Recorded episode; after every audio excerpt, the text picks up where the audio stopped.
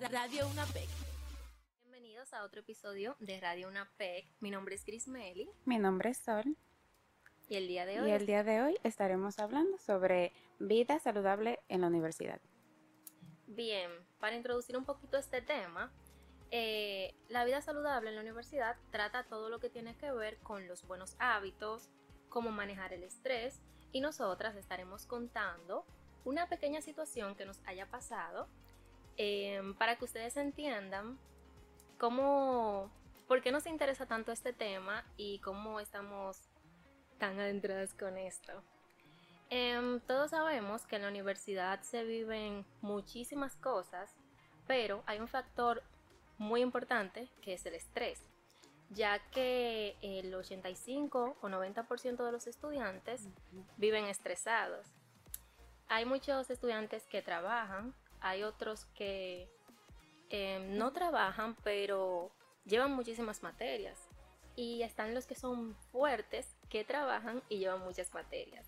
Entonces, nada, Sol, puedes iniciar con tu situación. Cuéntanos un poquito de cómo fue la situación y cómo saliste de ella. Bueno, mi situación se monta en el primer año de la universidad fue bastante estresante. También fue un periodo de aprendizaje y adaptación en donde mm, sufrí más o menos como un proceso. Un proceso en donde yo descuidé mi alimentación, mi bienestar, mi salud, simplemente por estar estudiando todo el día. Eh, no, no, obstante a eso, también descuidé como los tiempos en familia, los tiempos en donde tenía una vida social todo esto fue debido a que no sabía cómo dividir y no sabía dar prioridad a lo que realmente importaba en la vida, que es la salud integral, la salud del cuerpo.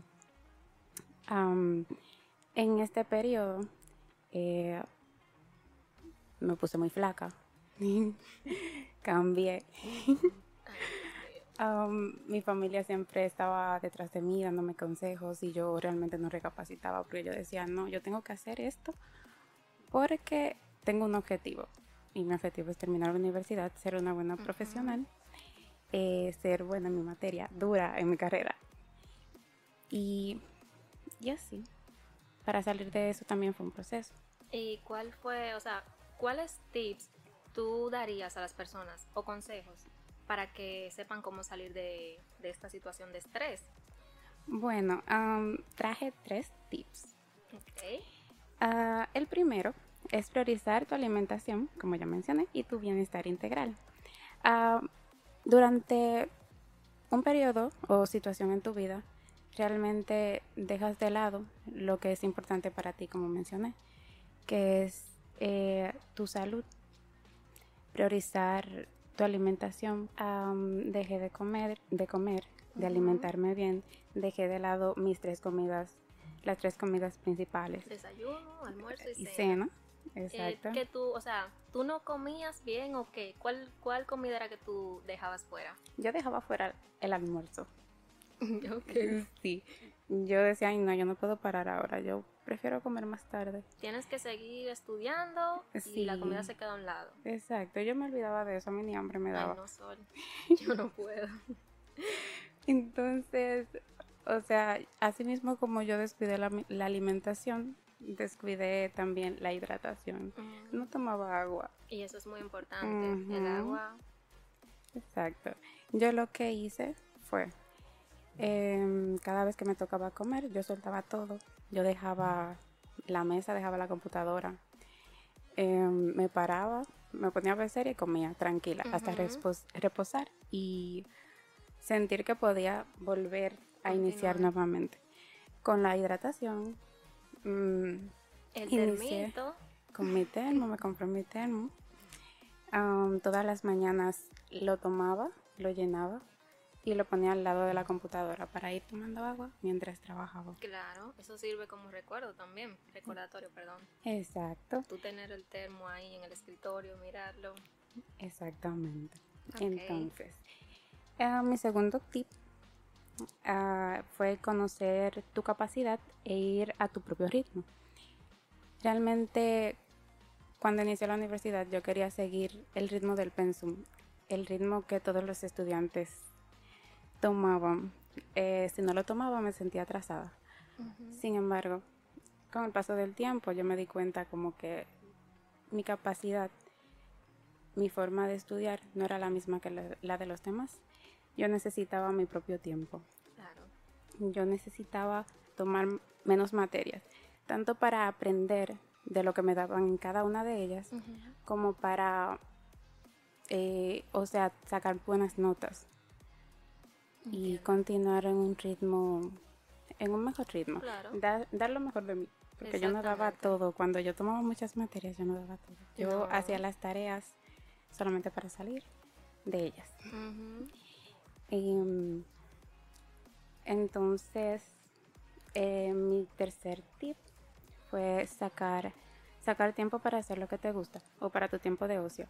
Eh, no te escucha feito, tiempo de ocio quizás, pero hacer lo que te gusta, así como salir, compartir con tus amigos, em, darte cariño a ti misma, es decir, tomar tu tiempo para lavarte la cabeza, escuchar música, leer, todo lo que te gusta, porque de acuerdo a todos los consejos que me dieron y lo aprendí por mí misma. Para yo poder hacer realmente lo que me gustaba, para poder dar el 100, necesitaba descansar. Necesitaba tomarme un día de descanso y decir, no, yo no voy a hacer nada. Para entonces al otro día iniciar. Darlo todo ese exacto, Iniciar desde temprano. Si me tengo que tomar el día entero, me tomo el día entero. Pero tranquila. Ok. Muy buena tu historia. Gracias.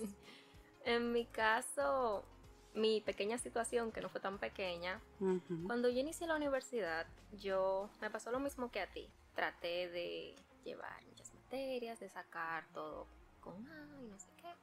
Entonces, mis primeros tres cuatrimestres, yo tenía todas mis materias en A. Todas, literalmente. Y ya tú puedes saber cómo, cómo fue mi, mi vida en esos meses.